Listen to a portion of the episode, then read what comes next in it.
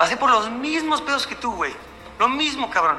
Yo también merezco salir, güey. Conocer a alguien, divertirme y no quedarme aquí dentro como un pinche empleado. Alejandro, vives en mi carrera. Mientras vives en mi carrera, yo decido cómo tú vives.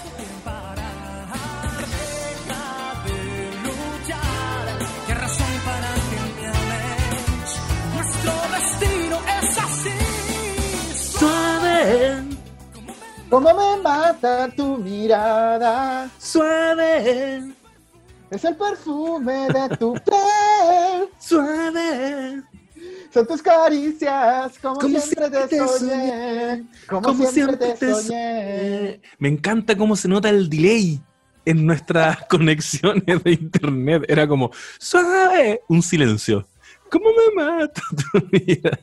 Eh, bueno, obviamente iba a salir pésimo este homenaje nuestro a, la canción que le da el título al capítulo 3 de la temporada 2 de esta serie original de Netflix, Luis Miguel, la serie. Me encuentro, al igual que la semana pasada, bueno, soy José Bustamante, eh, eh, periodista, fanático de las series de televisión, ya me conocen los no saben nadites, y a quienes están conociendo ahora, porque mm, lo presenté la semana pasada, es mi amigo y, ya lo dije, fanático número uno de El Sol de América. ¿El Sol de América o el Sol de México? El Sol de México. ¿O de Cuando, ambos? se- cuando expandió su, su Ah. imperio, pasó a ser de América. Pasó a ser el Sol de América, mira. Sí. Sebastián Flores, ¿cómo estás? Eh, un poco avergonzado por la performance con delay. No estuvimos a la altura de Kiko Cibrián, pero bueno, lo importante es el esfuerzo. No, mentira, nos salió mal de plano. Perdón, Kiko. Pero lo Perdón. pasamos bien. Sí, lo- claro, nos salió mal, pero lo pasamos bien. Estamos nuevamente aquí reunidos para analizar un capítulo más de Luis Miguel la serie. Nos comprometimos con este proyecto llamado Capítulo a Capítulo de Luis Miguel, temporada 2. Nos han intentado callar, te cachai pasándome rollo. Nos han intentado callar, no lo van a lograr. Nadie me ha querido callar. no hay ningún obstáculo para hacer esto.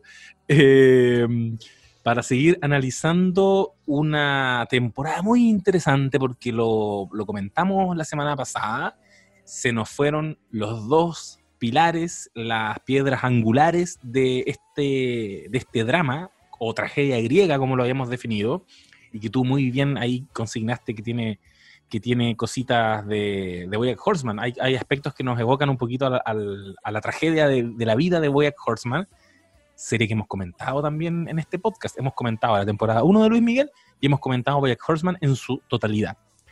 Nuevo capítulo donde siguen presentes estas ausencias, obviamente, porque se murió Luisito Rey y él eh, reculó ya de esta investigación de dar con el paradero de su madre, de Marcela Basteri, y ahora nos enfrentábamos entonces a él como los guionistas, ahí con la, la vocecita de Luis Miguel soplándoles todo, iban a enfrentar entonces lo que se venía, de qué se iba a tratar realmente esta temporada.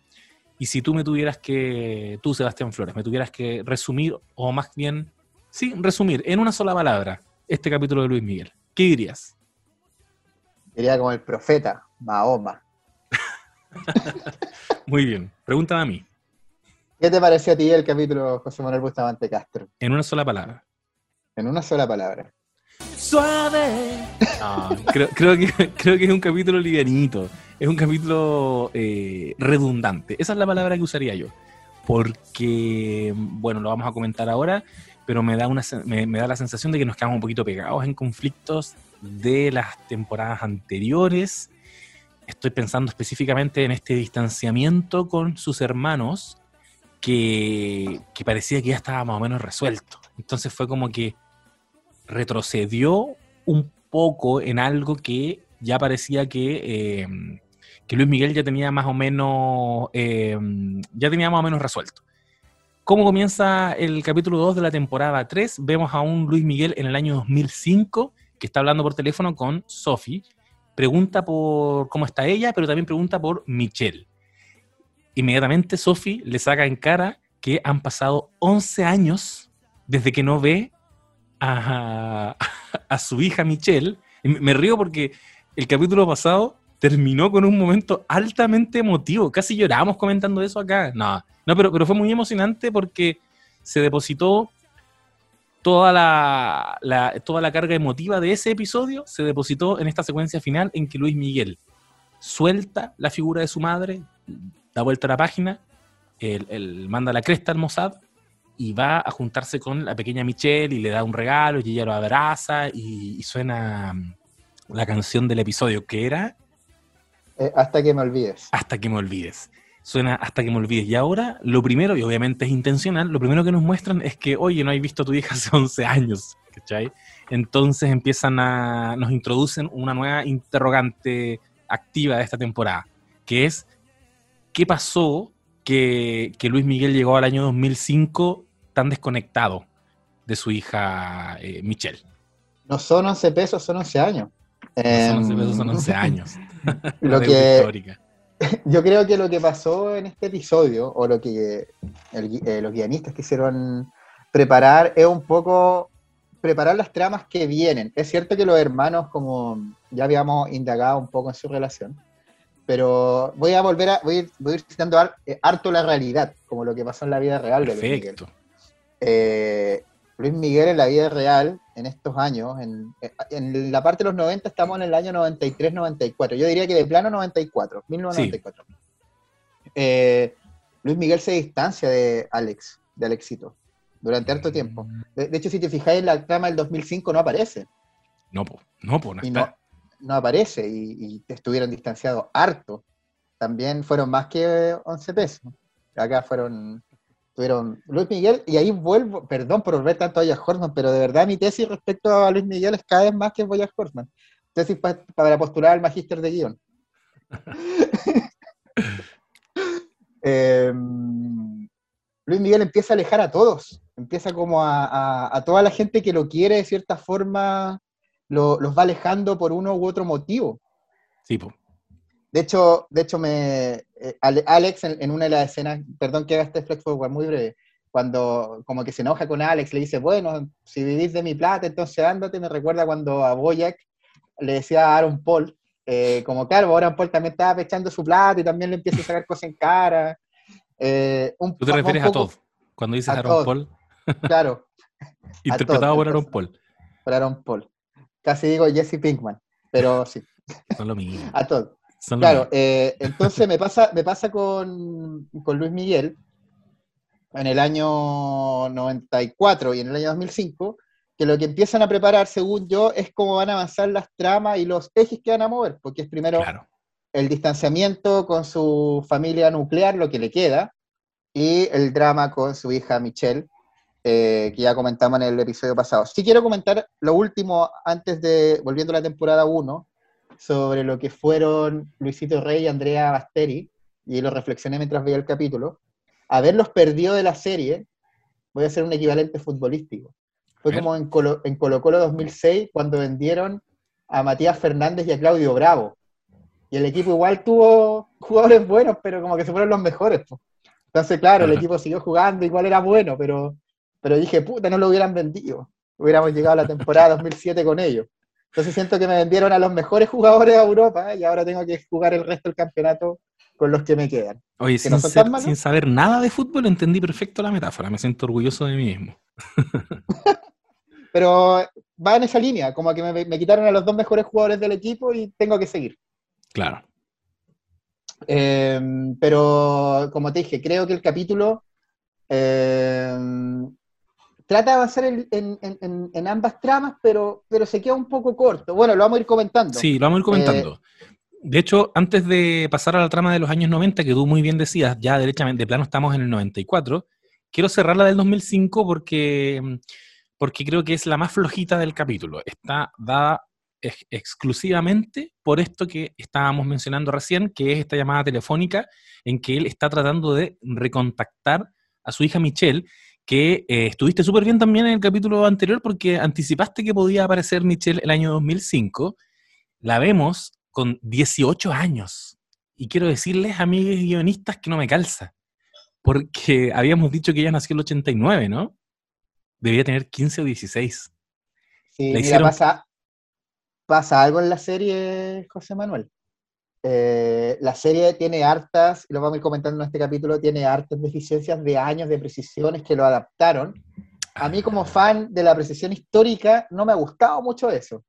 Porque a mí me, me encanta, por ejemplo, en los 80, en la serie de los 80, la serie chilena, me encantaba esa precisión que el evento pasaba tal cual en la fecha exacta, con los personajes exactos, y creo que acá Luis Miguel, si bien en la primera temporada tuvieron hartas precisiones, acá yo creo que mandaron toda la chacota con eso para adaptarlo como al guion un poco. Y a mí, Ah, como espectador me da un poco de lata, como espectador y aficionado a las precisiones históricas y al, y al dato roce y al dato freak. eh, bueno, hay que ver comentando algunos desajustes temporales que ocurren, pero efectivamente, el 2005 Michelle no tenía 18, tenía No, po. 16, si no me equivoco, 16. ¿Y, la- y- y cuál es la razón por la que alguien le subiría la edad a 18 años a un personaje? Porque probablemente se va a meter con alguien mayor y no quieren poner en aprietos a esa persona. Que yo ya, ya, tengo, la, ya tengo la intuición de quién podría ser esa persona. Eh, que vimos Pues ahí como...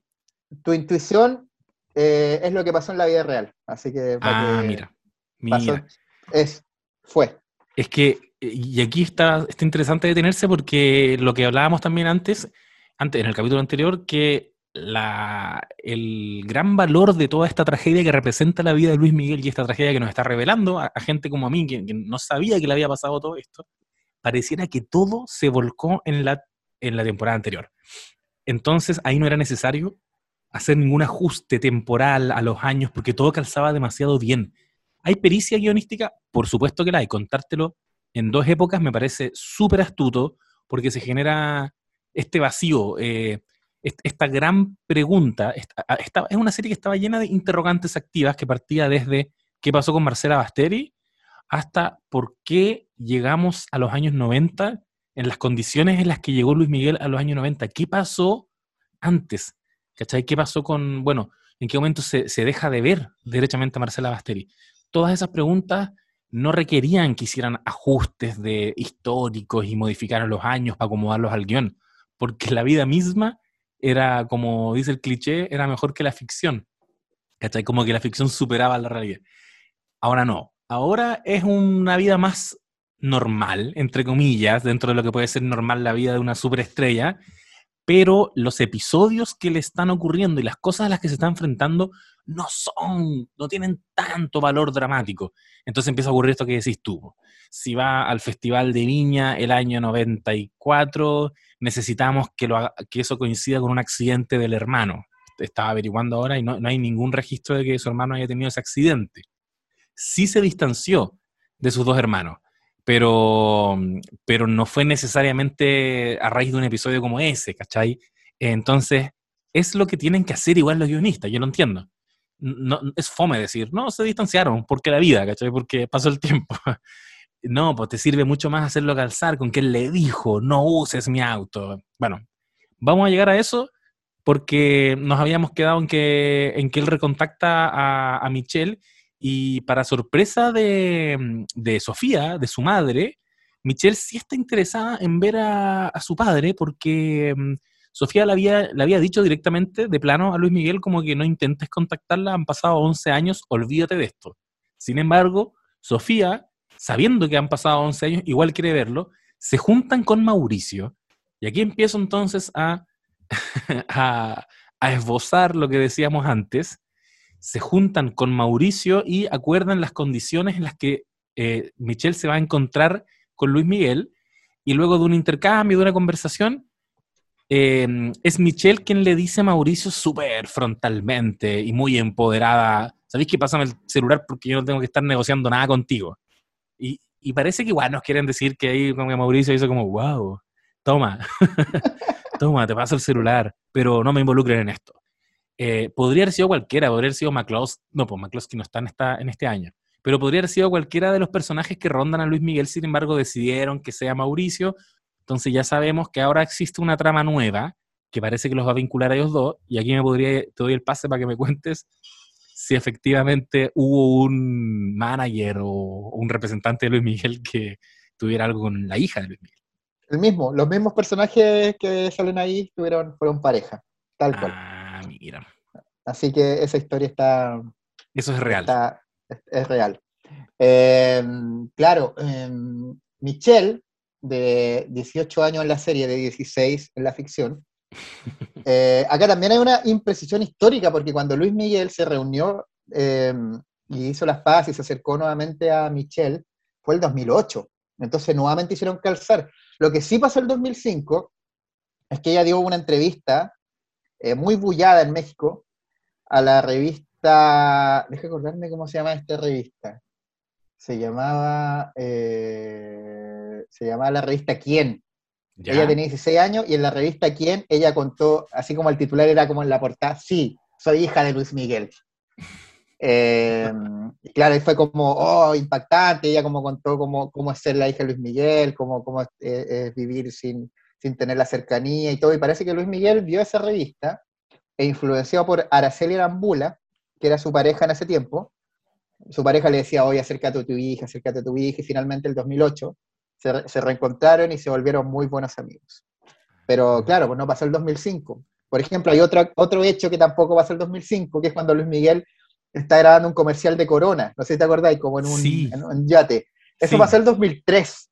Entonces como que Ah, están todo adaptando un poco a la serie para que entre, para hacerlo calzar como en los años. perfecto. Ese, a todo esto, ese comercial existe, si te lo buscas en YouTube, está...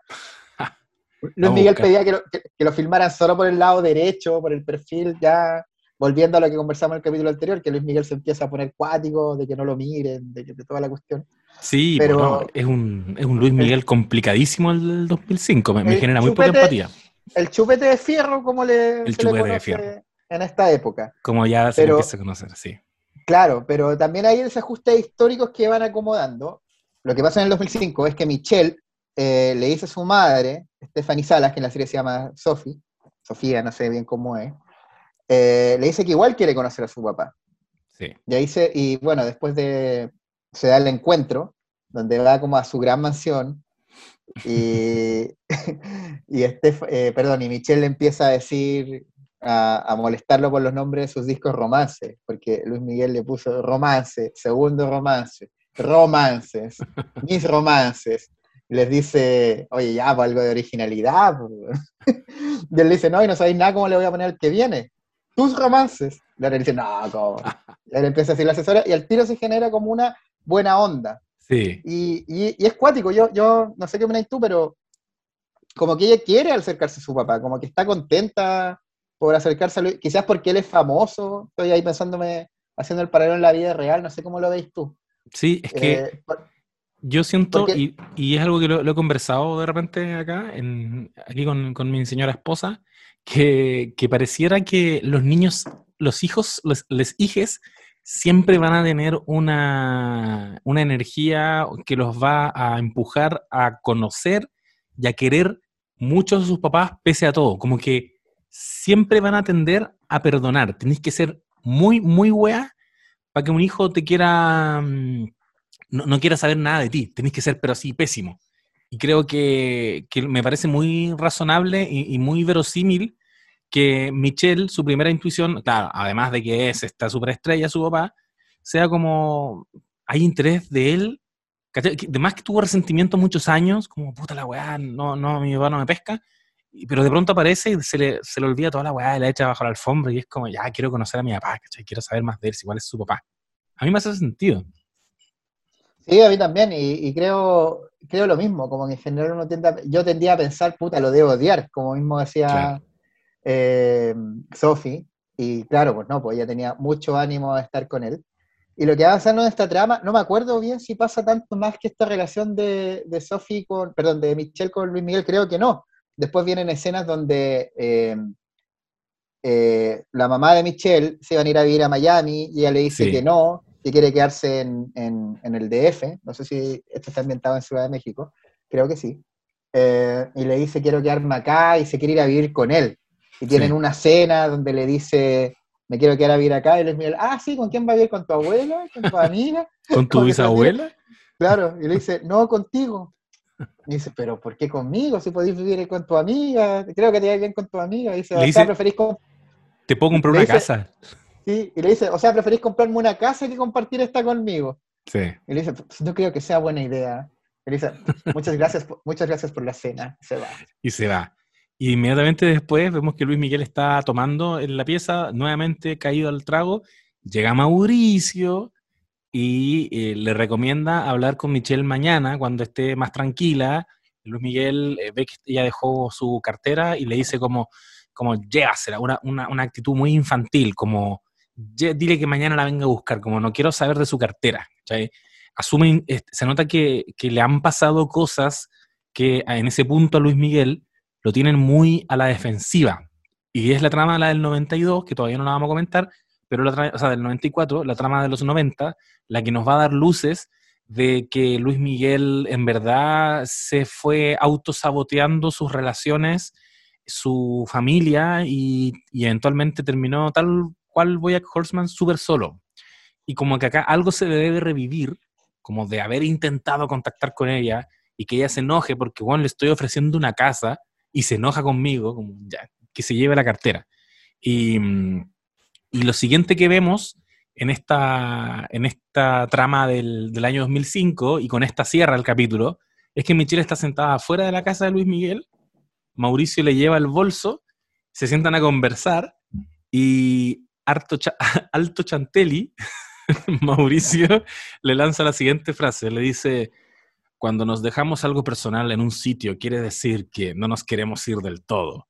Alto Chanta, le tiene una frase muy cliché y, y le dice, bueno, yo conozco a tu papá desde que somos chicos, sé que eh, no es el mejor padre, se ha perdido la mitad de tu vida, no es un tipo fácil. Literal le dice, eh, a veces lo pone muy difícil para quererle, pero déjalo que lo intente, déjalo esforzarse, aunque la cague, porque la va a cagar, pero déjalo. Tu padre te quiere muchísimo.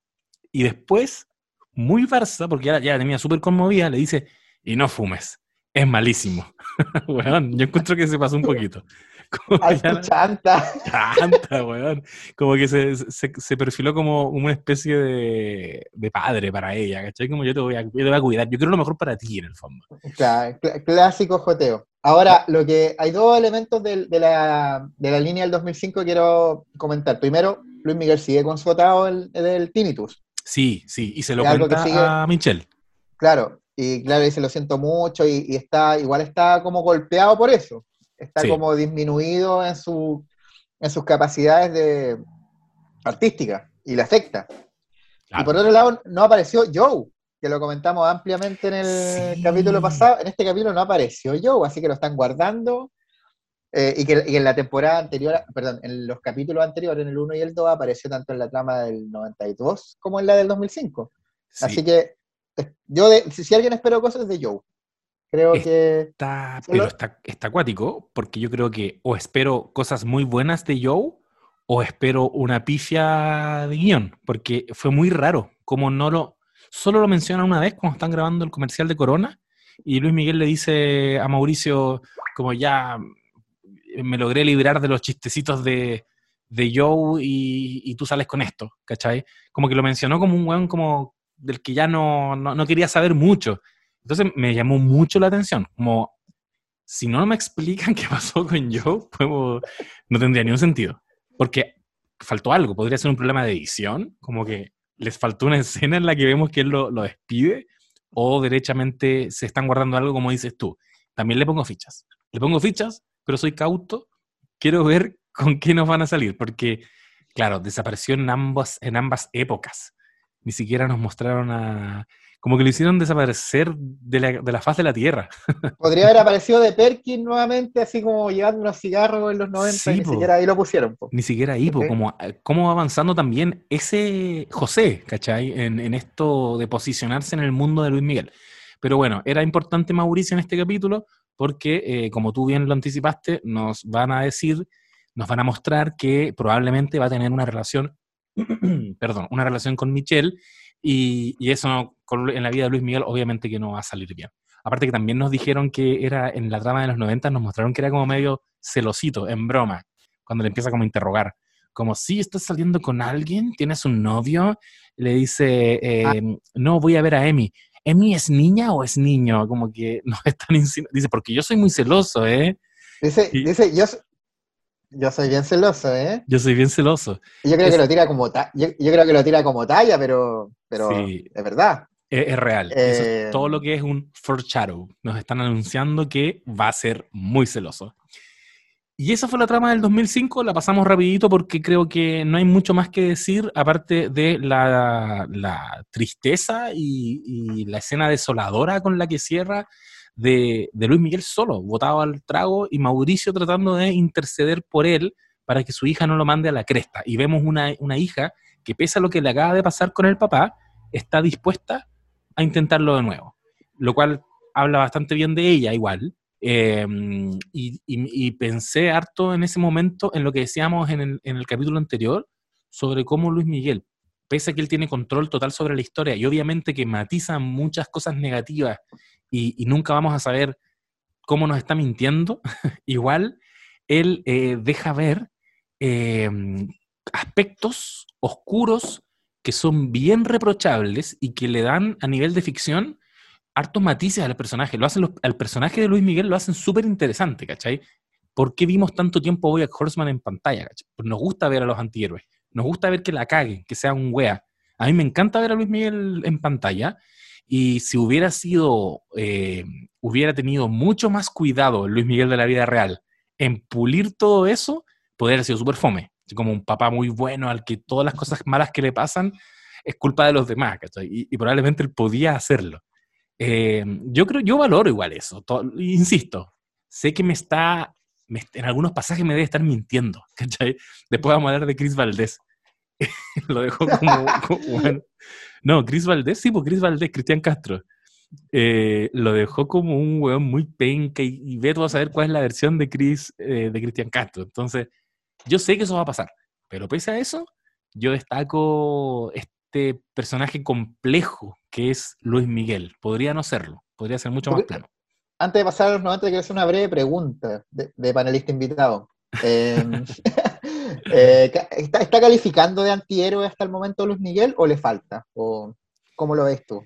Desde el. Interesante, ¿eh? Este es súper interesante. Yo creo que el Luis Miguel del 2005 eh, sí tiene, tiene aspectos de antihéroe. Y el del 2000, el de los años 90 se está convirtiendo en antihéroe. En, en- antes no, cuando era adolescente, cuando era niño, obvio que no. Era un niño, era víctima.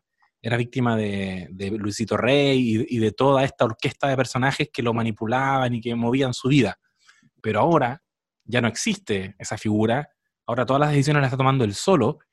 Y, y está súper bueno que lo digáis porque el capítulo, justo el capítulo de este domingo, capítulo 3, temporada 2, creo que nos, esbozó un viaje medio como de decadencia de los años 90, como, como que está recorriendo un camino hacia la oscuridad, ¿cachai? Recordando, ponte tú a, Walter White, que es la historia de un buen que se convierte en Heisenberg. Walter White no parte siendo antihéroe tampoco, deviene en, en Heisenberg. Me, me pasaron cosas con de, de lo que destaco de este capítulo, es la trama de los 90, cómo, cómo trabajaron, de hecho le dedicaron mucho más tiempo a, a la trama de los 90, cómo trabajaron los aspectos de su personalidad que lo están haciendo quedarse solo y, y- y ser un tipo súper frío y, su- y, su- y súper penca, de hecho. Como que podemos proyectar por qué se va a convertir en el Luis Miguel del 2005. Donde sí, sí, respondiendo a tu pregunta, Sebastián Flores, sí, yo creo que, que en el 2005 sí es un antihéroe. Eh, ¿Por qué no pero- antihéroe? Porque está de color naranjo. claro. Le falta. Le, le- le falta eh, el tono naranjo todavía así ya, ya de lleno. Todavía está ahí como entrando en el naranjismo de su vida. Claro. Se está empezando a tostar. O igual, súper bien Diego Boneta haciendo el Luis Miguel viejo. Sí, vi un video eh, donde le hacen el, todo el make-up, el maquillaje para, para hacerse viejo y es un, es un trabajo de, digno de Game of Thrones, como el maquillaje que le hicieron como para verse viejo, Weón, el pelo. bueno. Está acuático el, el trabajo de... ¿Cómo se llama la gente que hace eso en, en- en una ¿maquillaje? obra? Es como claro, maquillaje. maquillaje, la gente encargada de maquillaje. Ese es el premio que entregan en los Oscars. Maquillaje y peinado. Toda una máscara facial que le ponen. Así que, bien. Y Diego Boneta volviendo a los 90... y dejándolo todo también, súper bien. Sí, dejándolo todo. Yo creo que Diego Boneta es como, volviendo a la energía futbolística, como el bueno del equipo que se quedó en el plantel. Como que sigue, Sí. Sigue sosteniendo la. Es como que. Es como Vidal, siguió una temporada más con el Colo. el año 2000, 2006. Qué real. Eh, pero volviendo al tema de al tema de los 90, donde yo creo que es como lo más interesante del capítulo, como bien tú decías. Eh, acá vemos a Luis Miguel por primera vez teniendo celos y en varios sentidos. Sí. Eh, el más evidente y obvio es con Cris Valdés, que es Cristian Castro Valdés. Valdés, el segundo nombre, el segundo apellido Cristian Castro. Eh, no hay dudas. No hay duda de que era Cristian Cristian Castro. entonces, hay un momento en que Luis Miguel va manejando y en todas las radios dicen el, el éxito de Cris Valdés, que le está rompiendo en todos lados. Eh, la canción eh, No lo harás de su nuevo disco y, y el gran cantante Luis Miguel súper picado, así como cambiando la radio. Hay otro celo que es importante y que lo quiero nombrar porque pasa un poco desapercibido en la serie, que es a su hermano menor, a Sí. Sergiño. Porque en la vida real él le tenía celos por cómo cantaba y no lo dejó cantar. Ah, no te Eh, puedo creer. Sí, weón. no, que, sí, no lo dejó cantar. Si te acordás, en los primeros capítulos estaba la abuela, la mamá de Luisito Rey, como llevándolo a casting. Pero eh, cuando Luis Miguel se lo lleva a México, están en una escena patinando en una pista de hielo y él va cantando y Luis Miguel como que no hace nada, pero, pero da, da a entender que él tiene una, tenía una muy buena voz y Luis Miguel como que lo, no le permitió hacer una carrera, quizás pensando en, en lo que fue ser explotado de niño por Luisito Rey, pero, pero se plantea la teoría de que le tenían envidia, envidia es la palabra, pero yo creo que, que, que todos estos sentimientos que tiene con, con Cris Valdés, con, con el mismo Kiko Cibrián, cuando se entera de que, de que trabajó con Cris Valdés, va mostrando como, como esta, esta parte oscura que, como tú bien decías, nos van llevando a este personaje que empieza ya a mostrar sus oscuridades por sí mismo, no ya Sí. por, por, por, por las cosas que le pasaron anteriormente. Y Claro. en esa primera trama, que es la que tú, que, hay, que es como lo, yo creo que en los 90 se conducen dos caminos, los hermanos eh, y lo que está haciendo en la grabación de su disco Aries, que acá nuevamente, pero nuevamente, ¿por qué hacen esto los guionistas? El disco salió el 93 y en la serie todavía no lo tiene grabado el 93. Cuando Luis Miguel va a Viña, el 94, el disco Aries ya era un éxito. El Aries es un disco del 93 y el 94 Ah. como que lo va a grabar todavía. Entonces desajustaron como la, las fechas así, ya al lote, ya se chacreó la cuestión. Te produce una, te produce una frustración periodística profunda. Sí, a mí sí, es que a mí como, como periodista la ficción me, me encanta y, y por eso vuelvo nuevamente a los 80, que me encantaba su precisión periodística al respecto, como, como me emocionaba cuando la trama paralela a la familia pasaba, no sé, el atentado a Pinochet, pero en, en Luis Miguel, temporada 3, toda esa precisión histórica que habían logrado muy bien en la primera, ya en este capítulo particularmente, en el que estamos comentando hoy, se fue a la cresta, como decimos en Chile. Me da mucha risa que te indignen tanto las imprecisiones. Desde el punto de vista eh, guionístico, si estuviera mi amiga Lula acá, lo podría explicar mejor. Son ajustes que se hacen, eh, pero yo al menos también, al igual que tú, valoro mucho más también creativamente cuando toman la realidad y trabajan con ella sin modificarla. Lo que tú decís de los 80 es un muy buen ejemplo, porque ¿qué significa? Que había un equipo de guionistas, se sentaba y tenía que, puta, decidir cómo hacer calzar lo que estaba pasando en Chile en esa época con los acontecimientos de la familia Herrera. Entonces, lo que le pasaba a la familia Herrera estaba supeditado a lo que estaba pasando en Chile. Habría sido, bueno, también es una época súper sensible de nuestra historia, habría sido eh, muy complejo, por decirlo de alguna manera, llegar y modificar un episodio, ¿cachai? Porque hay, hay muchas cosas comprometidas en eso. A diferencia de la vida de Luis Miguel, donde él puede tomar control de su propia vida y decir, mira, es mi vida, yo la modifico como quiera, ¿cachai? Pero ahí están los editores web de CNN, como Sebastián Flores, indignades con que no se estén respetando los episodios como fueron ocurriendo.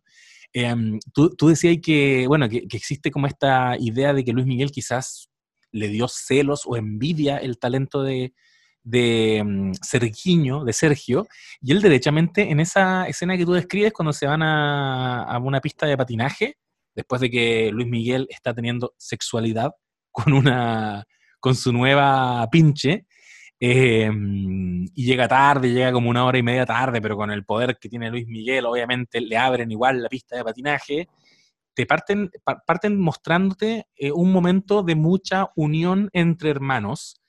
Aunque ellos estaban un poco decepcionados porque se demoró en llegar, igual él se redimió al abrirles la pista de patinaje y todo es muy positivo y luminoso en esa escena. Están muy bacán. Uno dice, puta, ojalá se quedaran así. Como que igual, qué, ganas de verlos a los tres siempre muy cercanos. Pero obviamente que ese era el primer momento de un capítulo que los va a ir dista- distanciando. Y en esa secuencia que tú mencionabas también recién, él le dice, él como que medio que se indigna con que Sergio esté cantando.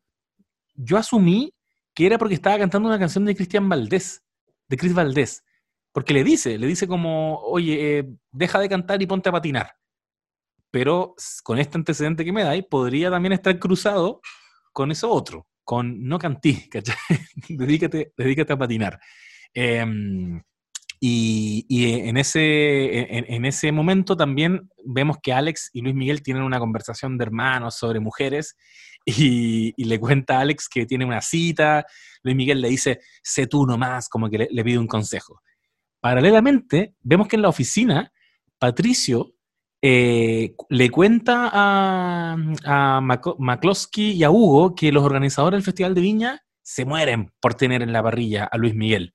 También me da risa que acá, así como, como a ti te molestan las imprecisiones históricas, me imagino yo que cuando los organizadores de un del Festival de Viña contactan a Luis Miguel, pasan meses antes de que sea el Festival de Viña, porque normalmente como que ya tienen la parrilla más o menos armada, especialmente si es una figura de tanto renombre como Luis Miguel. Pero aquí pareciera que fue como, ya decidimos si vamos o no vamos, ya vamos, al avión. Y es como, bueno, el Festival de Viña era al día siguiente casi. Hay un, deja hacerte una precisión, hay, hay un podcast que se grabó con motivo de los 60 años de Chilevisión, ¿Ya? eh, eh, y donde comentan como entre telones del Festival de Viña del 2012, que Luis Miguel fue el 2012 al Festival de Viña, ¿Sí? y, y ahí los productores del festival eh, contaban cómo fue el contacto, y dijeron que le mandaron un mail, y se demoraron caleta en contestarle el mail. Entonces fue toda una trama que ahora que me estáis comentando esto, como el 94, donde no había mail, Claro, Sí, pues po. como que da mucha risa la, como que la negociación fue y lo otro es como Sí, se de sube una. calidad. Ahora, de más No, que el fue- Festival de es Viña. una negociación de platas, de cuánto cobra, eh, no es tan Sí, simple. Sí, pero, pero bueno, acá lo, lo ajustan a un hecho bien particular y es que Hugo, esta figura paternal, quiere siempre lo mejor para Luis Miguel, McCloskey también, que es como una especie de discípulo de Hugo, y ellos quieren que Luis Miguel se dedique a estar con su familia y a sacar el disco, Aries, que es el disco que tiene, que tiene como pegado todavía, que- con el que está atravesado. Em, entonces te, presentan la idea de sacar canciones como algo positivo para la carrera de Luis Miguel y presentarse en conciertos, que es lo que cree Patricio, te lo muestran como algo que no le favorece en este momento. Entonces, en esa conversación, Patricio les dice, eh, tiene que presentarse porque, como que él tiene esta idea, tiene esta idea durante todo el capítulo de que Luis Miguel va a desaparecer y, y- y lo va a absorber la figura de Chris Valdés o Cristian Castro si deja de presentarse. Le dice como, déjenme a mí, yo hablo con Luis Miguel. Em, después vemos que Luis Miguel está en el estudio de grabación, están grabando, me imagino que alguna de las canciones de Aries, y ahí cortan, porque no le, no- no le está saliendo la, la canción, y muestran por primera vez a un personaje que lo presentan como Kiko, Kikillo, le dice, que es el guitarrista que le insinúa que podrían probar algo distinto, así como bueno, no tan anticuado. Y Luis Miguel Kiko le dice sí- como, ¿sí? Ignacio Kiko Cibrián es su nombre. Eh, en esa escena lo que está pasando es que Luis Miguel está tocando un tema que le compuso Juan Carlos Calderón, el maestro, Ah, que le compuso, que le compuso varios temas en los discos anteriores, en Busca una mujer y en 20 años. Y a Luis Miguel como que no le está gustando el tema. Dice, este tema como que ya lo hice, ya quiero hacer otra cosa. De ahí lo manifiesta como medio hastiado. Y claro, ahí aparece Kiko Cibrián, que es un personaje fundamental en la historia de Luis Miguel, guitarrista, compositor, productor, arreglista, eh, director de banda. Finalmente fue el director de la banda Luis Miguel mucho tiempo y uno de los grandes amigos también de Luis Miguel. Y Mira. aparece justamente en esta época, es un personaje fundamental. Eh, un personaje que es interpretado, por cierto, por Vivi Marín. ¿Quién es Vivi Marín? ¿Quién es? Vivi Vivi? Marín es el guitarrista de Rake, la banda. No te puedo creer. Sí. Y, y Kiko Cibrián le produjo discos a Rake. Oh, Eh, ya, eso está bueno, eso está bueno. Son, ami- son amigos y se parecen. Y Oh. Kiko le dijo, interprétame. No, Es qué, como su qué- versión de joven. Es increíble. weón, qué maravilla. Me recuerda como a la película Miguel San Miguel, que fue la película so- sobre la historia de los prisioneros desde el punto de vista de Miguel Tapia, que me tocó verla en, en un festival, en el Festival de, de Cine de Valdivia, que después dio los insumos para hacer la serie Sudamerican Rockers, porque mantuvieron de hecho un par de actores. Creo que el único que, al único que cambiaron, de hecho, creo que fue a Jorge González. Y, y hay una escena en que ellos necesitaban su batería, porque Miguel Tapia tocaba como en una maleta, en, un- en una maleta, como un bolso, y, y cruzan todo Santiago para llegar a la casa de alguien que les va a vender una, una batería, abren la puerta y es Miguel Tapia, vendiéndole la batería a Miguel Tapia. Mu- Muy bonito gesto, especialmente si, si tienes al verdadero Kiko Cibrián decidiendo que él sea el que lo interprete. Me encanta, me, me encanta Sí, y- ese correlato con la realidad. Porque Kiko Cibrián, además, es el productor de la banda sonora de la serie. O sea, Ah. está trabajando en la serie de más encima. Obvio que quedó Eh, como el ídolo máximo. Sí, entonces Kiko Cibrián es entrevistado por un guitarrista muy bueno también. Entonces, por ejemplo, si el, el- eh, el- el actor, Vivi, se pusiera a tocar guitarra, va a tocar igual que él, ¿cachai? No tiene que hacer como que toca, ¿cachai? Sabe tocar, puede tocar las canciones que, que toca Kiko Cibrián. De hecho, Me como te digo, le produjo discos a Rake, trabajó Claro. con él. Me encantó, me, me enc- me encantó el, el- el guiño. Hacia adelante vemos que Luis Miguel le propone, eh, o sea, le propone Patricio a Luis Miguel derechamente, lo- lo- en un minuto lo ataja y le dice que debería tomarse un descanso. Y Luis Miguel al tiro lo cacha y le dice, bueno, yo no voy a ir a Viña. Y Patricio le dice que bueno, llevas meses fuera del mapa y usa esa frase, llevas meses fuera, de- fuera del mapa y esos espacios se llenan. Importante la frase porque después Luis Miguel lo parafrasea. Eh, y está chato básicamente de que le sigan sacando en cara, Luis Miguel está cha- chato de que le sigan enrostrando el éxito de Chris Valdés. Chris Valdés es un personaje relevante en, esta, en este capítulo por lo que decías tú. Empieza a mostrar este lado, esta zona más oscura de, de Luis Miguel, que es un poquito envidioso, que está mirando, está mirando siempre la competencia, no preocupándose tanto de crear él, su propia obra. Eh, y Luis Miguel también le dice, yo quiero estar con mi familia. Después, en otra escena, vemos que Sergio se está quejando, Sergiño se queja con Luis Miguel de que, de que siempre se queda con el doc y puta, parece que es medio fome el doc, porque siempre le lleva las mismas películas. Que era la de Debbie Moore. La de Como- Moore. Y, ahí como que Luis Miguel todavía con, con este arraigo y esta vocación de tener un buen vínculo con sus hermanos, le dice como, mira, pero tranqui que te voy a llevar a Acapulco a que conozcas la nueva casa pronto, como que él está haciendo malabares para sacar adelante su carrera y seguir con esta relación con sus hermanos en una dicotomía que es clásica en este tipo de biopics, que es como me desarrollo artísticamente o, o en lo que sea, soy, soy muy exitoso en mi área y soy orientado hacia el triunfo o eh, también mantengo las relaciones sanas con mi familia, con, mi- con, con la pareja, etc. Ese, este capítulo básicamente te está insinuando que él está como parado en esa disyuntiva y está todavía ahí tratando de sostener bien la relación con su hermano. Eh, después, después vemos que Ale- Alexito está en la cita con la, con la pinche que le había mencionado antes a Luis Miguel y también Con su vieja. Como con le su dice. vieja Con mi vieja. y que solamente le habla del hermano mayor, muy bien patético, al- Alejandro. Eh, ella le dice como, Bien oye, Perkin, en verdad. es bien Perkin, lo deja como bien Perkin el hermano, pero, pero adorable, me, me produce una sensación como de ternura, como especialmente hacia dónde va esta trama, que lo vamos a decir ahora. Eh, y al mismo tiempo, todo esto es como en, en- en la misma secuencia, vemos que Luis Miguel ahora está carreteando en una disco y entra Patricio, muy psycho killer, y le paga a un DJ para que ponga una canción de Chris Valdés. y todos O la sea, vacilan. El éxito de Chris Valdés, que El es éxito. La, ca- la canción, eh, en la serie se llama, eh, la canción es No Podrás, Claro. pero por derechos de autor y todo las, le pusieron eh, No lo harás, para no tener problemas. La canción se llama No Podrás, y la gente se vuelve loca cuando suena esa canción, y Luis Miguel se emputece, pero se pica, de hecho se va del carrete cuando suena.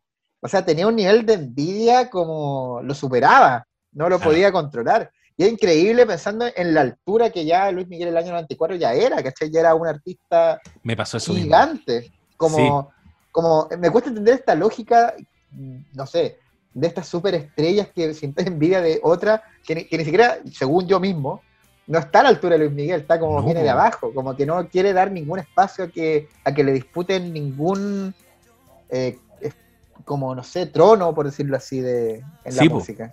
Es que, de hecho, te quería preguntar, probablemente tú cacháis más. Me, me generó la duda de si Cristian Castro era realmente alguien que le hiciera el peso, que pudiera eclipsar en algún periodo de su carrera a Luis Miguel, o eran solo rollos de Luis Miguel. Porque Creo yo, que era desde- rollo. solo rollo. Yo no O veo sea, que no hay punto de comparación, pues. No, o sea, tiene temazos Cristian Castro, Azul, eh. Vol- Volver a Amar, gigantes, ¿cachai? Están a la altura de lo que podría ser Luis Miguel. Claro. Pero si comparamos carreras como así disco por disco, canción por canción, interpretación por interpretación, mí no hay espacio a dudas, ¿cachai? Luis Miguel es- está varios escalones arriba.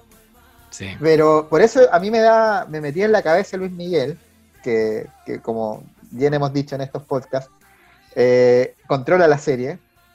O sea, él no está contando que sintió envidia finalmente, po. Sí, pues. no está contando que le dio envidia a que Cristian le dio Castro. envidia a Cristian Castro. Le, le preguntaron, me imagino que ese dato lo, lo, lo manejáis, ¿no? Que parece que le preguntaron a Cristian Castro en alguna oportunidad. No sé, si, no, no sé si fue ahora a raíz del capítulo, pero, pero existe el testimonio de Cristian Castro confesando que sí se distanciaron. Y él menciona, él dice, no, nunca pensé yo que hubiera algo eh, profesional o, que, o envidia por mi carrera. Más bien, eh, coincide cuando Luis Miguel comienza a salir con una mujer con la que yo había salido antes. Y se sospecha que esa mujer podría ser Paola, que es la, la que habíamos dicho antes que era su, su pinche con la que estaba en el estudio, la razón por la que llegó tarde a la pista de patinaje. Paola, que es Patti Manterola, Claro. integrante de, Ga- de Garibaldi. Eh, Es que eso es, si es la integrante de Garibaldi, porque decían que eran dos, podía ser dos personas. Lo- lo- sonaba mucho como la integrante de Garibaldi porque en una escena derechamente mencionan una de sus canciones, ¿no? Como sí, algo de... Al- Alex le dice Everybody loves banana, canción de Garibaldi, le hace como Everybody loves banana. directo. Y, Sí. y está este otro aspecto que es quién tuvieron en común Cristian Castro eh, y Luis Miguel. Y es eh, otra, otra mujer. Bueno, después voy a buscar el nombre de ella.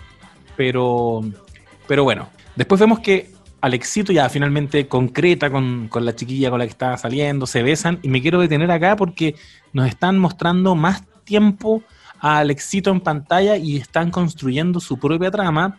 Y la sensación que me da a mí es que están fortaleciendo ese aspecto de la vida de Alexito para que después la confrontación con Luis Miguel sea mucho más interesante, porque ahora va a haber al final del capítulo una confrontación y, está y nosotros como espectadores la, la pudimos ver cómo se fue trabajando, cómo se fue cocinando desde los dos lados. Entonces, después vamos a hablar un poquito de eso, pero me gusta que hayan hecho esto, me gusta que te muestren lo que a Alexito le está costando hacerla con esta cabra, ¿cachai? Porque así uno igual entiende que bueno, él tiene su vida, ¿cachai? Que es el discurso que él le dice a Luis Miguel al final, yo también quiero hacer mi vida. Y aquí finalmente se besan, y él de copiloto, porque salieron en el auto de ella, que también va a ser importante después. Y, y vemos luego que Luis Miguel, bueno, está con, con Paola, que habíamos dicho que era, eh, ¿cómo se llama? ¿Pati? Patti Manterola. Pati Manterola. Le pregunta a ella si cree que debería ir a Viña, porque todavía está como atormentado con esa, con esa disyuntiva. Ella le dice que, mira, anda, y de pronto nos juntamos allá, porque a mí también me toca cantar. Y Luis Miguel le dice, pero tengo un cumpleaños de mi hija. Y él le dice, ya, pero tiene cinco años, nadie se acuerda. A los cinco años, qué mentira más grande. Eh, después vemos que Luis Miguel va a la casa de Michelle siendo una niña y, y Sophie lo cacha al tiro, le dice, espérate, tú has venido dos veces esta semana, ¿qué- ¿qué onda? ¿No vas a venir al cumpleaños? Dime, ¿cuándo me vas a decir que no vas a venir al cumpleaños? Y Juan le dice, puta, no voy a poder ir eh, porque me salió esta cuestión en Viña, pero te propongo que le hagamos después otro, otro carrete en Acapulco. Y ella le dice, no, mira, pensémoslo bien.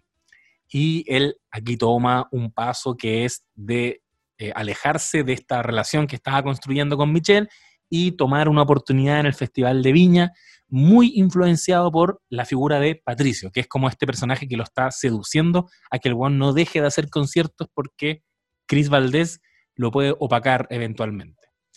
Y en el año 94, eh, en, esta misma, en esta misma época, el año 94, después de esta conversación, corte y ya vemos a Luis Miguel en el Festival de Viña. Que tú comentabas. Quiero hacer, quiero, quiero hacer, José Manuel Bustamante Castro, quiero hacer una precisión. Un corte muy kuma de la edición, eh, del montaje de la serie, que ponen, pescaron un video de YouTube del canal del Festival de Viña, Sí, me fijé. en muy baja resolución, mostrando como al público, pero en resolución 420 pp, Sí. con muy baja resolución, mostrando, lo encontré muy kuma. Eh, José, tú que eres un experto en series y, y guion y montaje, dime si no fue kuma, dime si Es estoy que- equivocado. Me quedé con la duda, pero ahora que tú me lo estás corroborando, entonces se confirma que eso está sacado de YouTube porque tiene el simbolito de Sí, arriba. por- no le sacaron ni el simbolito de ese no le canal de sacaron el simbolito. O sea, yo hago, yo hago videos en mi pega y me quedan mejores que eso. Le- me preocupo de que, de que no aparezca el simbolito de Canal 13 de donde saqué la imagen. Weón, sí. Lo encontré kumísimo, weón. Estoy equivocado, no sé. O está Eh, piola, es lo- él- Sí, yo, yo creo que. no lo estoy leyendo bien.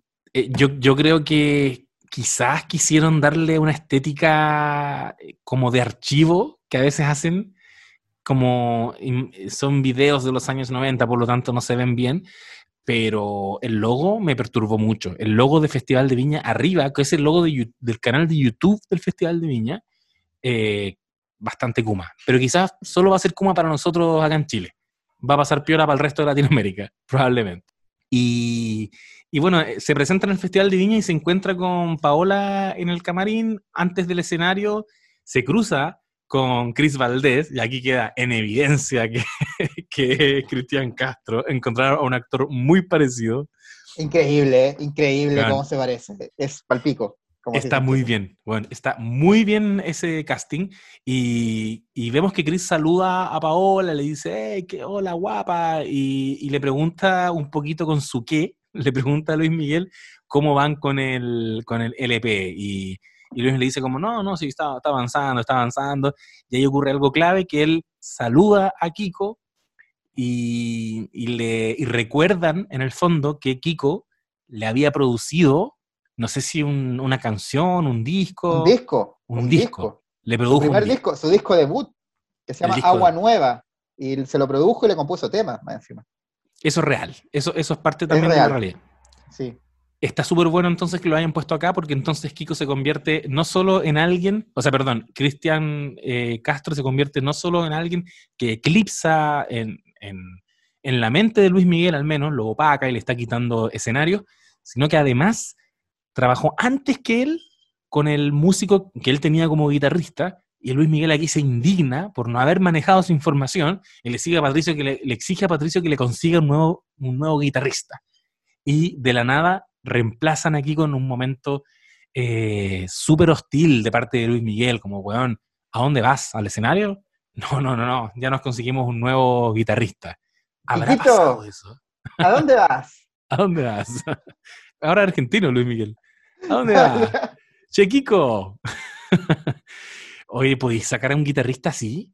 Un día, No, un, y un momento, y encontrarte otro que pueda cantar los temas. Tú sí. nuevamente, nuevamente el guion acá, no sé, yo estaba indignado acá, porque Kiko Cibrián tocó en el Festival de Viña del Mar, tocó. Está, en YouTube del Festival de Viña, el mismo que ocuparon en la serie. El mismo que ocuparon, ordinariamente. Y no se puede, no, pues de dónde sacáis otro guitarrista que conozca, no es como que, lo- de hecho, Luis Miguel tiene un guitarrista en el escenario, no tiene como dos, ¿cachai? Es Claro. un puro guitarrista que es Kiko. ¿Quién es esa persona que iba caminando por ahí? Nadie, nadie, eso es mentira, es de plano mentira. Entonces, Dijeron por parece- alto parlante, se necesita un guitarrista, por favor, en camarines se necesita un guitarrista. Weón, qué locura. Tú, bueno, tú igual podrías haber reemplazado a Kiko y te, te tocáis los temas, sin problema. ¿Qué así? No, ¿Te defendí? Era- no, obvio que no, si los temas son difíciles, si son complejos, la música de Luis Miguel es difícil de tocar. Yo, yo que alguna vez toqué, yo alguna vez toqué suave ¿eh? con una banda que tuve, Modesto Medio, y la interpretamos en vivo. Sí, Eh, yo estuve ahí. en, un, en un concierto que tú tiraste las imágenes por el... Sí. Yo, yo, yo era Patricio del lugar. Claro. Era McCloskey, no, yo era el Doc, yo creo. Y esa vez tocamos suave, me acuerdo, el tema compuesto Sí. por Kiko Cibrián. Pero, pero no se puede, esa, está muy mal hecho a mi juicio. Toda, toda esa secuencia para mí me, me enojó harto porque a mí me gusta mucho esa presentación de Luis Miguel en Viña del Mar. De hecho, recrearon, recrearon muy bien la vestimenta, que esta como eh, corbata con lunares que tiene. Sí, Eh, pero, pero claro, una escena clave, que fue donde Luis Miguel lo, lo notamos total muerto de envidia, porque Cristian Castro también se agarraba a la misma mina que él y más Sí. encima trabajaba con el productor, entonces le hervía la envidia. Y en, en un acto imbécil de plano, deja a Kiko Cibrián afuera, pero eso no pasó en la vida real. Entonces, no, no puede haber mucho. pasado. Qué chistoso ir, ir ahora, eso es algo bacán que tiene esta temporada, como de ir conociendo este tipo de, de Kawin, como que a Luis Miguel, Luis Miguel tenía atravesado a Cristian Castro. ¿Te cachai? Menciona a otros artistas y ahora nos enteramos, así como en, un- en una conversación. ¿Quién es ese Luis Jara?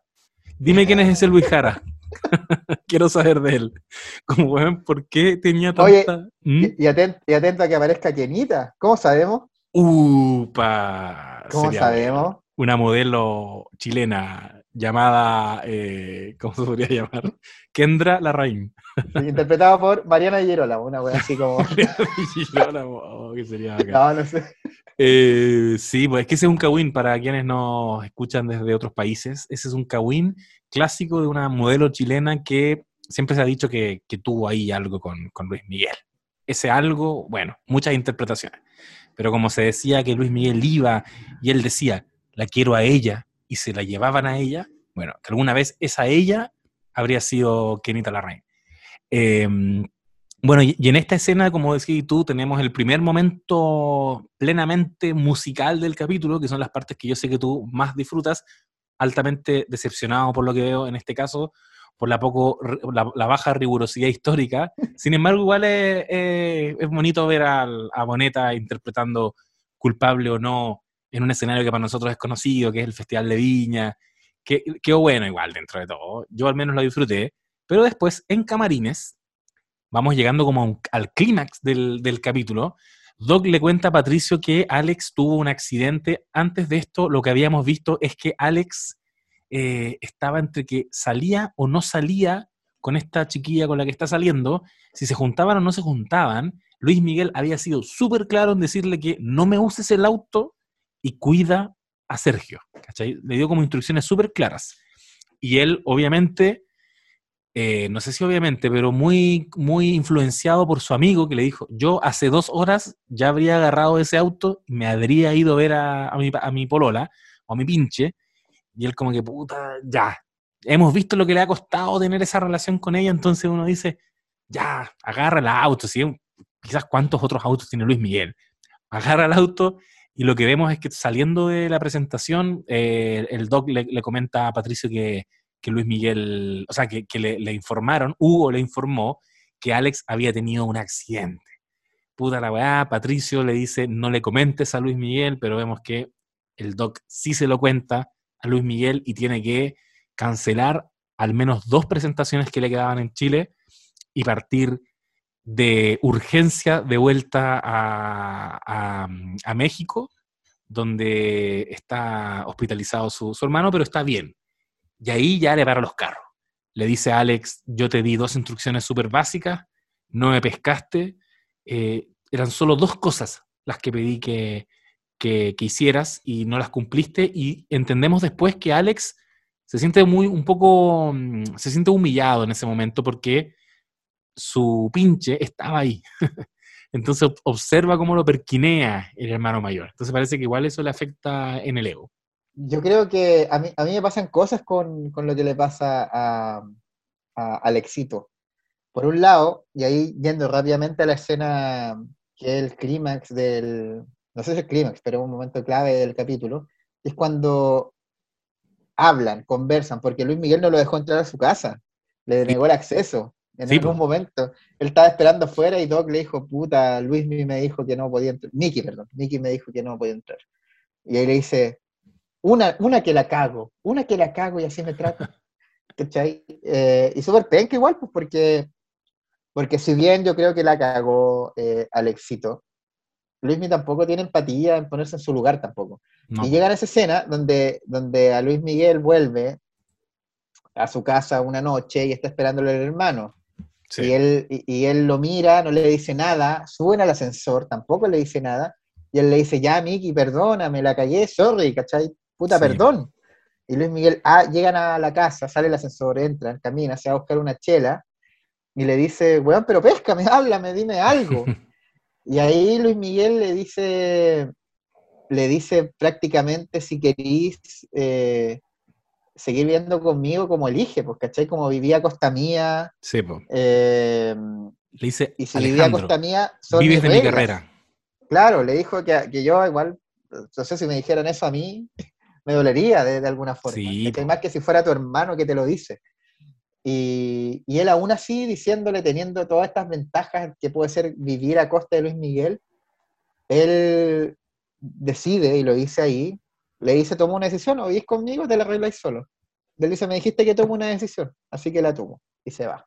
Y sea, muy digno, Alex. Me, me gustó la decisión que tomó y, y me gusta también cómo construyeron la, la figura de, este hermano de, de Luis Miguel, porque como te decía, me produce mucha empatía, aunque no es irracional Luis Miguel. Como que también me gusta que la- la conversación, pese a que se acabrona Luis Miguel y le dices, es básicamente, le, le dice, si vives en mi casa, vives bajo mis reglas, ¿cachai?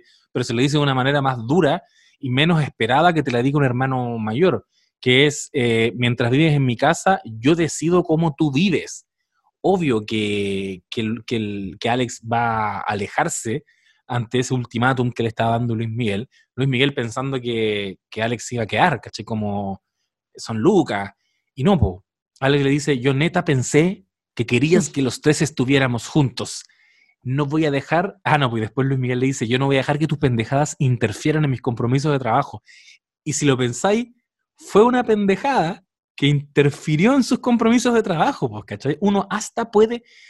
Y de nuevo vamos a volver al mismo ejemplo. En Boyack Horseman también pasaba eso, que es un personaje que podría ser tan detestable en la vida real, pero en esta ficción tú lo conoces tan bien, estás tan metido en todo lo que le está pasando, conocimos tan bien toda la disyuntiva de Luis Miguel, donde mandaba a la cresta eh, eh, posibilidades de presentarse en conciertos o irse de gira porque tenía que sacar el disco y porque quería estar con sus hermanos. Y Patricio, como una pulga en el oído, diciéndole, weón, vaya a desaparecer, Cristian Valdés te va a eclipsar, y, y todo, todo ese dilema que tiene Luis Miguel a lo largo del capítulo que termina en que se tiene que devolver a México porque su hermano le chocó el auto, siendo que él le dijo que no usara el auto. No sabemos, o sea, no hay registro de que haya pasado esto, pero, pero al menos como lo está contando esta biopic, y, y es efectivamente una pendejada del hermano que interfirió en su pega. Obviamente no lo justifica para decirle, eh, yo elijo cómo tú vives, pero en, esa, en, esa, eh, en ese dilema que te plantea la serie, yo soy absolutamente alexicista y, y me encanta que el weón se haya ido, porque Alex entonces demuestra que él de verdad quería construir una relación con su hermano y todo lo material, puta, venía por añadidura, ¿cachai? Es, Luis Miguel, ¿cachai? Bacán vivir en esta mansión. Nos muestran durante el capítulo que el hermano lo admiraba mucho también.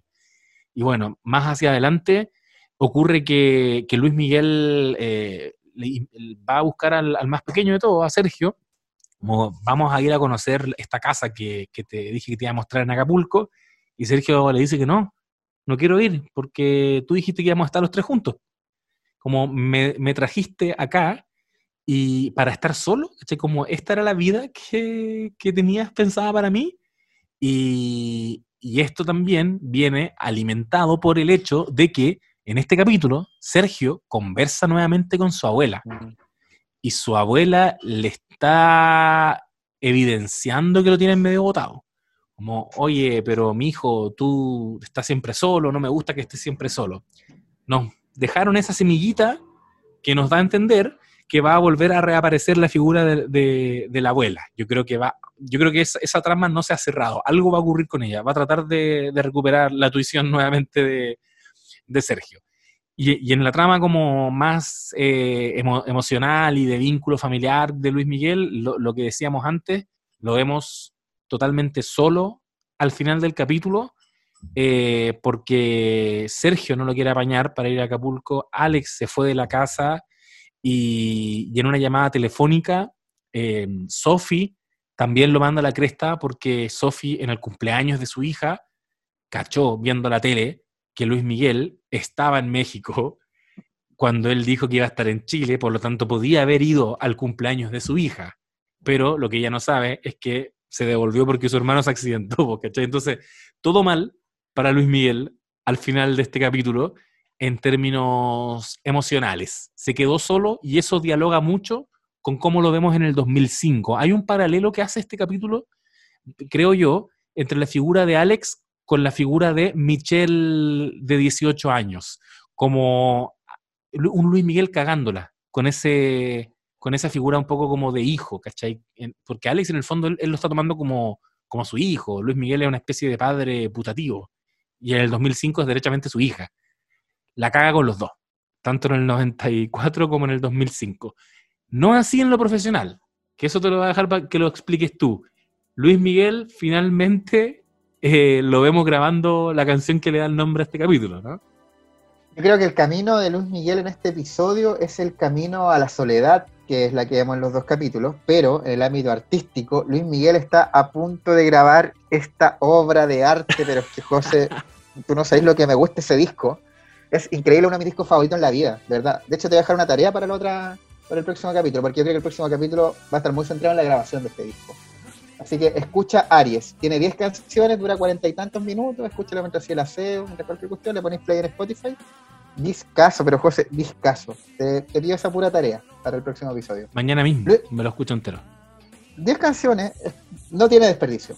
Eh, Luis Miguel, eh, si bien en, en- en su vida personal está teniendo estas complicaciones con su hija Michelle, su pequeña hija Michelle y con su hermano, con sus ambos hermanos, eh, por otro lado, en términos artísticos, si bien tenía la envidia de Chris Valdés, Cristian Castro, logra hacer esta alianza, esta como dupla maravillosa, yo lo digo maravillosa porque verdad fueron las mejores creaciones eh, de Luis Miguel a mi juicio, que hace con Kiko Cibrián.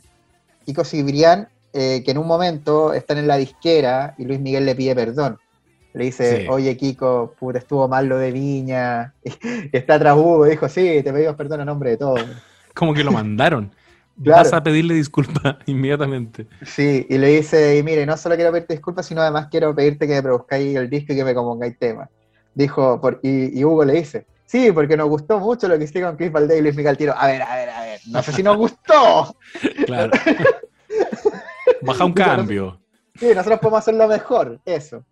Y ahí hace algo que, ahí vuelvo al, al punto de vista artístico, que es lo que a, a mí el capítulo, si bien me gustó mucho por estos guiños que hacen, es que le dijo, mira, estoy escuchando unos discos, y le pasó Erwin and Fire, eh, George Benson también le pasó, le dijo esto, quiero que suene R&B, eso quiero que suene, quiero, que- quiero Sí. hacer algo distinto, queremos hacer canciones pop pero que muevan masas, le dice. Así, y después pasa la escena, la próxima, donde Luis Miguel está en el estudio de grabación, está Patricio, está Hugo, está McCloskey, y le dicen, este es el primer tema que me compuso Kiko Cibrián. Y esto en la vida real es verdad. Ese fue el primer tema que le compuso Kiko Cibrián. Y es, no sé tú, José, que lo, que lo caché un poquito más desde fuera. Debe ser de las canciones más famosas de Luis Miguel, ¿no? Sí. No sé si debe estar como, no caché Luis Miguel, es como las primeras que aparecen a uno que, que acerca a su obra, ¿o no? Y está, y está muy bien construido este momento en que él lo interpreta, porque se ve el- la felicidad y el entusiasmo de Luis Miguel, un weón que es capaz de identificar algo que se va a convertir en un hit. Como la está cantando, es como, weón, esto era exactamente lo que quería, lo que decís tú, que quería darle un, tono más RB. Y, vemos que, bueno, como decís tú, po, felicita a Kiko el, y el capítulo nos regala este segundo momento musical en que Luis Miguel canta suave y hace gestos con las manos. Bueno, está, está un fire en desmedro de Patricio, que le decía, tú tenés que ir a presentarte más, que Cris, Cris Valdés y la cuestión. Patricio siempre como el meñique de esta temporada, con su agenda oculta. Ven- vemos que en su cara no hay mucha felicidad, hay más bien molestia, algo de suspicacia con que Luis Miguel le diga derechamente en un momento, eh, como ustedes váyanse, yo, eh, ¿cómo era? Como yo me voy a quedar grabando, ¿cachai? Como que el weón quiere solo estar con, es como su nuevo mejor amigo, solo quiero Claro. estar con, con Kiko Cibrián. Y, y me encanta la dupla que se produce ahí, me gusta cómo nos presentaron a Kiko Cibrián, como un tipo que, que le produjo, al que Luis Miguel terminó, empezó despidiéndolo por, porque le produjo envidia saber que había compuesto para, para Cristian Castro y termina convirtiéndose en el que le compone este tremendo hitazo suave que empieza a sonar mientras eh, vamos cerrando este capítulo, que cierra, de hecho, con Luis Miguel en la soledad y recordando como una especie de raconto cuando fueron los tres hermanos juntos a, patinar, que era la escena de, de inicio de, de este capítulo.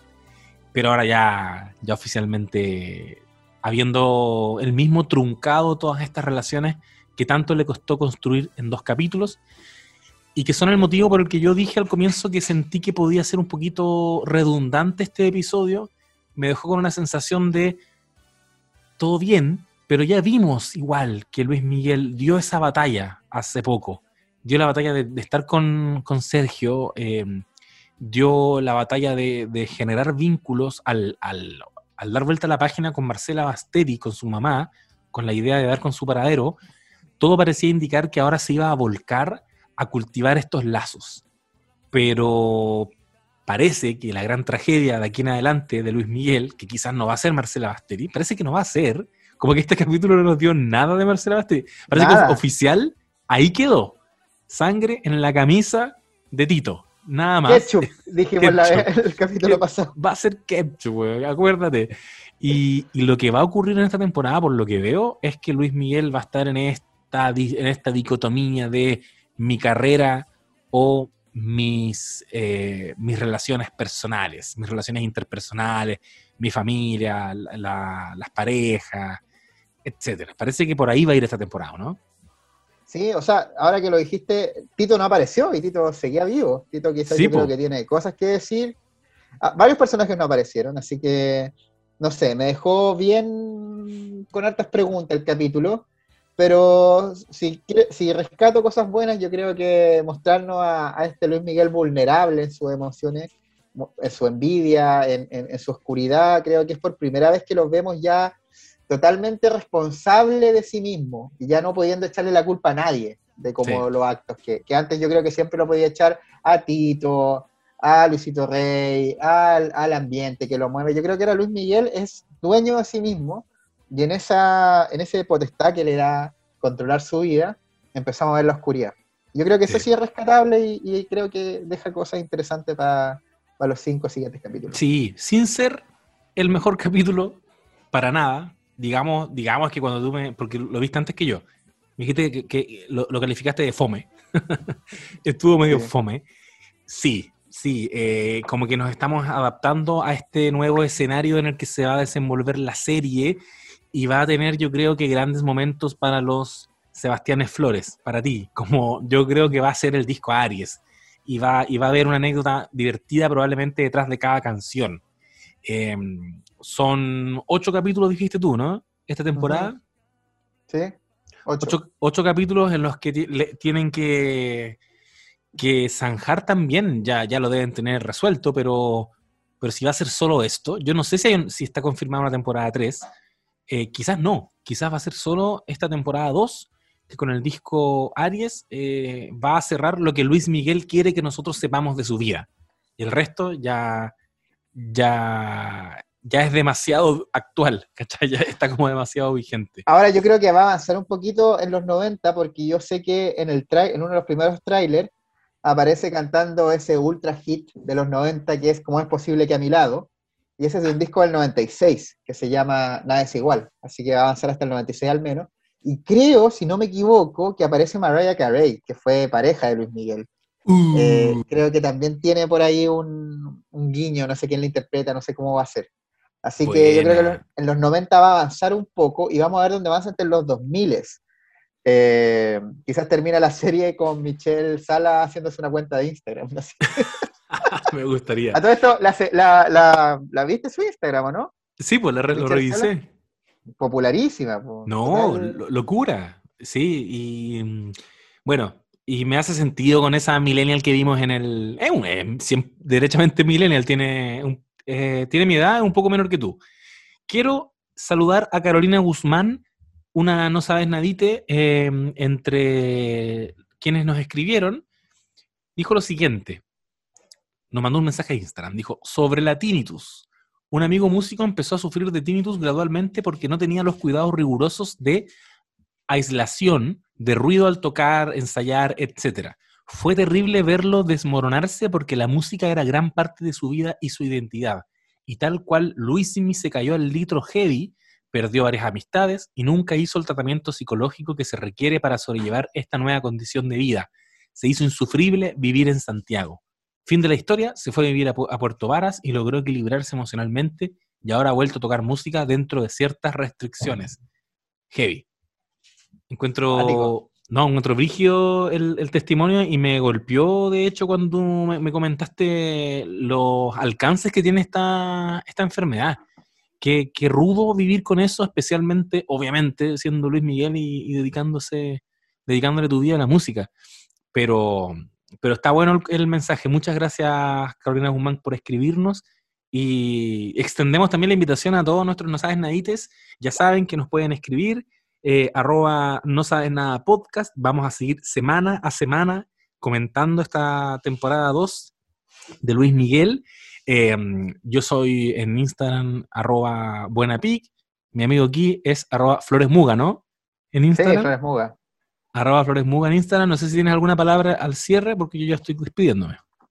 No, ninguna. Yo quedo atento a lo que va a pasar eh, y a los que nos escuchan y a las que nos escuchan, eh, escuchen el disco Aries. Esa es la pura tarea que le dejo junto a la misma que le dejo a José Manuel Bustamante porque creo que va a ser clave en el próximo capítulo. Creo que lo van a grabar. Entonces van a tener mucha info, varios temas compuestos por Kiko Cibrián. Hay un temazo que se llama Dame tu amor. Ah, qué temazo. eh. Suena... Tiene Ese todo lo que me temazo- gusta de una canción. Ese temazo, de hecho, el que se está escuchando ahora, mientras empieza a subir el volumen de tonto tema que probablemente vamos a ver cómo fue trabajado creativamente en esta temporada 2 de Luis Miguel que vamos a estar, Luis Miguel, la serie que vamos a estar comentando semana a semana aquí en No Sabes Nada Podcast. Nos escuchamos la próxima semana. Adiós. Hasta luego.